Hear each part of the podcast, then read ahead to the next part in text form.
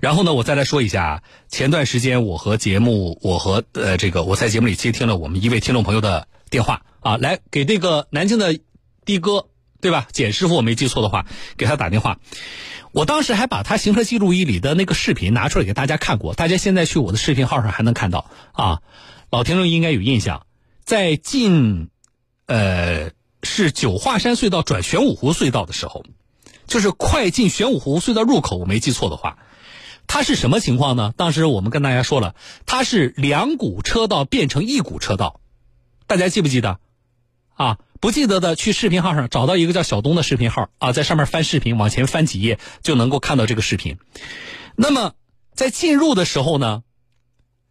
简师傅的车是在右道，跟他发生交通事故的那个车呢是不知道是哪个部门的一个呃这个皮卡啊，还是挂着那个执法灯的，在左道。注意了，左右两道接下来要并入一股车道。当时大家还讨论说，小东这种情况下，我们应该是交替行驶还是怎样行驶，对吧？但是他的这个交通事故呢，左道的车左右两股道的车并入的时候，从视频里看，简师傅呢车当时非常缓慢，在发生交通事故的那一刻呢，几乎处于停止的状态，但是能够看到对方的车辆啊，为了汇入这个车道啊，有一个明显的加速前冲的，并且转向的这么一个动作。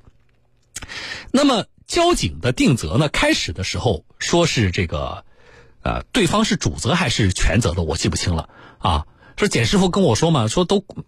都到了马上签字的那个环节了，结果说突然啊，又来了一个警官，告诉他说不行，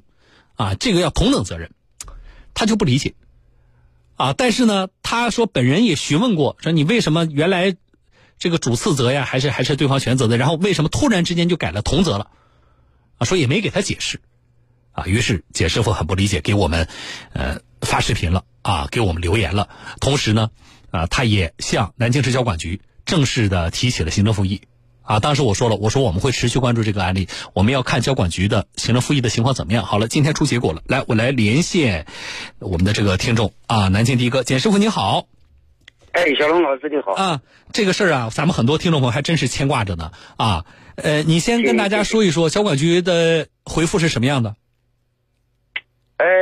那个二十三号他给我来了一封这个这个复核，呃，这个这个复核结论，他嗯那个告的就是告的就是讲根据第七十六七十六条第三款嗯规定制定这个呃，就指令这个南京市交管呃交管局一大队，这个叫做重新调查。嗯和认定。啊，重新让这个一大队重新认定，对吧？对对啊对对对对，我我记不清了，你当时说具体是一大队下边哪个中队处理的？他是孝陵卫中队，校令卫中队啊，那肯定对一大队还是要把他打回到校令卫中队啊。对，也也因为有我开始到一大队，啊后来一大队叫我再再直接回孝陵卫中队。哦，嗯呃，最开始其实你们发生交通事故的时候，最开始定责就是校令卫中队做的，对，对不对？但是开始的时候是由对方是全责吧？我没记错的话，是全责，是由对方。全责，突然就改成了同等责任，对吧？对对对对对。好了，对那你这个这回打回重重新的这个划定责任吧，校令卫中队怎么做的？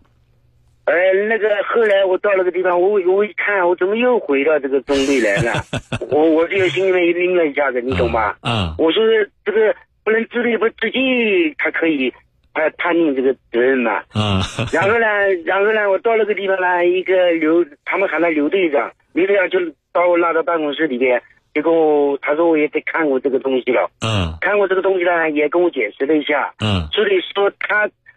这个责任呢，看上去呢，他有的疑似有的故意这种感觉，嗯他他的意思跟我解释就是，所谓的很多交通事故，就是有的带情绪的才能出交通事故，嗯，懂吧？嗯，哎，呃，当时我我我也没说，他说呢，这个要是如果要是，呃，他画的那个线，他说要是如果要有虚线，就好判定责任了。呃，他的意思呢，就是要判他全责啦，也有一点坚强那种感觉，你懂了吧？就是判那个啊他说皮卡全责的话，觉得也有些牵强，是这意思吧？对对对对对对对对对对。嗯，他的意思，那最后他就是想判他组织，呃，给你一个次要责任。哦，那就是由同责改成主次责任，然后你是次责，对吧？对对对对对对对对对，那你你现场你怎么跟那个警官说的？你什么态度啊？我们我觉得嘛，你如果我我也跟他讲过这个事情，我说你们这个东西就是他一开始如果要是我们到这个呃理赔中心或者到你这里来，嗯一开始就是能跟我解释这个东西，或者你当场你就判同责，我一点异议都没有，嗯对吧？嗯你们这个三三方面有三个警察都说他全程看到录像，然后突然进来一个警察，我对这个就有异议了，很，哦我不管我我对这个呃这个东西不懂嘛，但是我心里面总有一点好像不太舒服，嗯感觉到他确确实好像有一点呃感觉到包皮这种感觉，你懂吧？嗯嗯嗯我就跟他说，他呢，他后来跟我解释了一 下，他说呢，呃，这个呢，呃，这个皮卡这个驾驶员，看这样子呢，有有点疑似故意的这种感觉，你懂吗？嗯嗯好像有点斗斗气那种感觉，嗯就是这样子。嗯他说，如果要是判了全责吧，我反正这个东西呢我他解释的我还是比较满意的，就是啊，的。但是也就是说你主次责任可接受。哎，对，我对啊，我啊绝对没有，嗯绝对没有这个东西。对对对对，啊，我是觉得说几点，第一呢，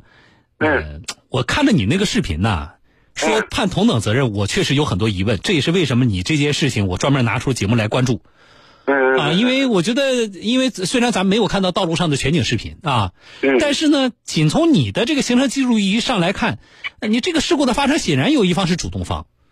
嗯嗯啊，而且非常明显。